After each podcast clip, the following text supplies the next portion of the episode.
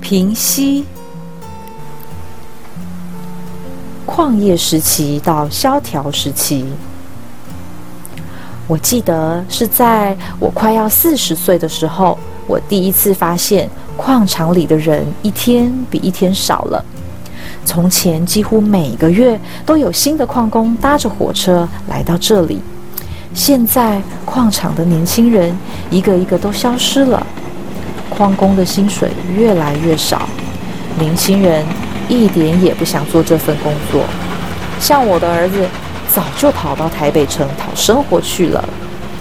以往火车载着一车又一车的煤矿离开，现在则载着一车又一车离乡背井的年轻人。我知道，肯定出了什么问题。我们的煤很好，但是我们的煤不便宜。国内跟我们买煤的人越来越少了，他们宁可买进口的便宜货，或者用一种时髦的新玩意——石油。政府花了一大笔钱，让石油变得很便宜，很便宜。这样，谁还会想用贵又难用的煤炭呢？挖矿也变得越来越困难了。我想，是因为我们快把煤挖光了吧。还有一些煤在底下，但那里太深了，非常非常热，人根本下不去。另外，有些煤埋在很斜的地方，如果硬要挖过去，可能整个矿坑都会垮掉。有一天，真的有矿坑垮掉了。一九八二金铜矿灾，那时候我已经从矿场退休了。在家里一个人，整天不知道该干什么。有一天，整个街道变得混乱了起来。我坐在门口的椅子上，搞不懂发生了什么事，随手拦住一个路人问问。他告诉我，金铜煤矿塌了，我工作一辈子的煤矿塌了，里面死了很多很多人。又过了两年。全台湾四处发生矿灾，其中有三场特别惨重，那些情节我都还记得很清楚。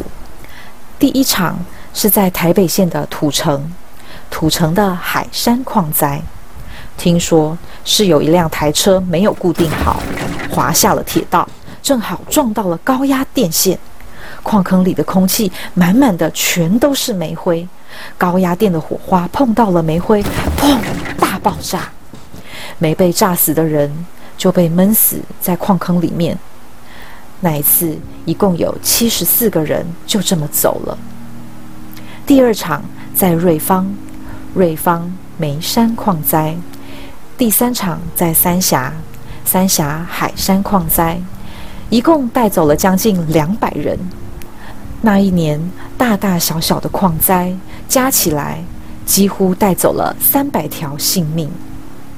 我很庆幸自己离开了矿坑，虽然我曾经很庆幸自己可以进去。所有的矿坑都收起来了，一个都不剩。金童不再是我从小长大的那个金童，但也没变回爸爸告诉我的那个采大金的金童。矿工们一个个离去了，为矿工跟工头们盖的俱乐部和其他游乐场所，一处一处都收了起来。整个平溪突然之间就安静下来，像一朵盛开的花，突然被摘走、丢弃。我是一个金铜人，我住在金铜，我很喜欢这里。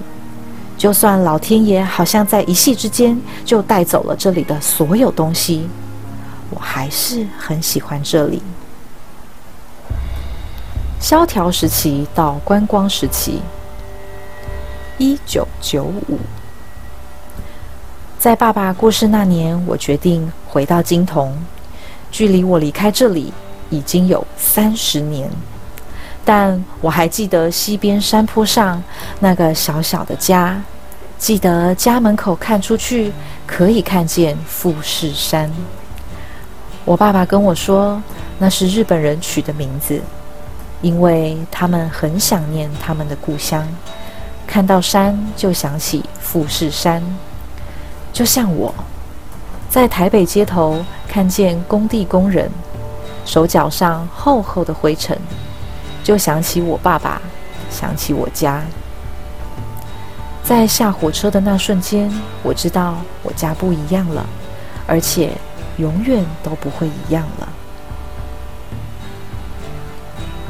火车站前的小路被一间又一间的商店占满了，铁轨旁的栅栏挂上了好多祈福的木板。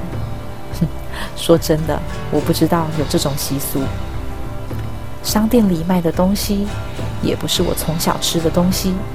那种奇形怪状的冰棒，我一辈子没见过，甚至连商店老板我都不认识。以前住在这边的人呢？鸡卷这东西我倒是有吃过，不过这是以前请客的时候用多出来的菜卷起来做的点心，怎么会变成了名产呢？走过商店街，是一间一间的民宿。从前，那是台阳公司的员工宿舍，还有俱乐部。民宿里走出很多年轻人，穿得漂漂亮亮，还有些小孩子嘻嘻哈哈的。他们很喜欢这里吗？从前，这里到处都是黑黝黝的工头和工人，在这里喝酒聊天，有时候还打架。他们真的很喜欢这里吗？喜欢这个我一直觉得又脏又落后的故乡。故乡变得热闹了，听说平西和十分也是。人们到平西放天灯，十分则有有名的大瀑布。人群又出现在这个被遗弃的小镇，仿佛没有原因。后来我终于知道这些人为什么会来了。政府推动了一项计划，叫做“一乡一特色”，要每个落后的乡镇都挑出一项自己的特色，来当做推销的主题，吸引人家来玩。平西推出的特色是天灯，去查了一下，我才知道，原来这是很久以前人家用来报平安的东西。古时候会有山贼入侵村庄。村庄里的老弱妇孺会逃到山上，留下壮丁来守护村庄。等到山贼被打退了，壮丁就会放天灯叫他们下来。可是，拜托，都什么年代了？我从前哪放过这种东西啊？曾经这里没有铁路，后来火车载走，一车一车煤矿。再来一车一车矿工，有一天矿工不再来了，煤矿也少了。离乡背景的年轻人，像我，一个一个被火车载出去。现在火车载来了像山一样多的观光客，来这里享受我从没享受过的东西。我觉得很奇怪，但我不知道奇怪在哪里。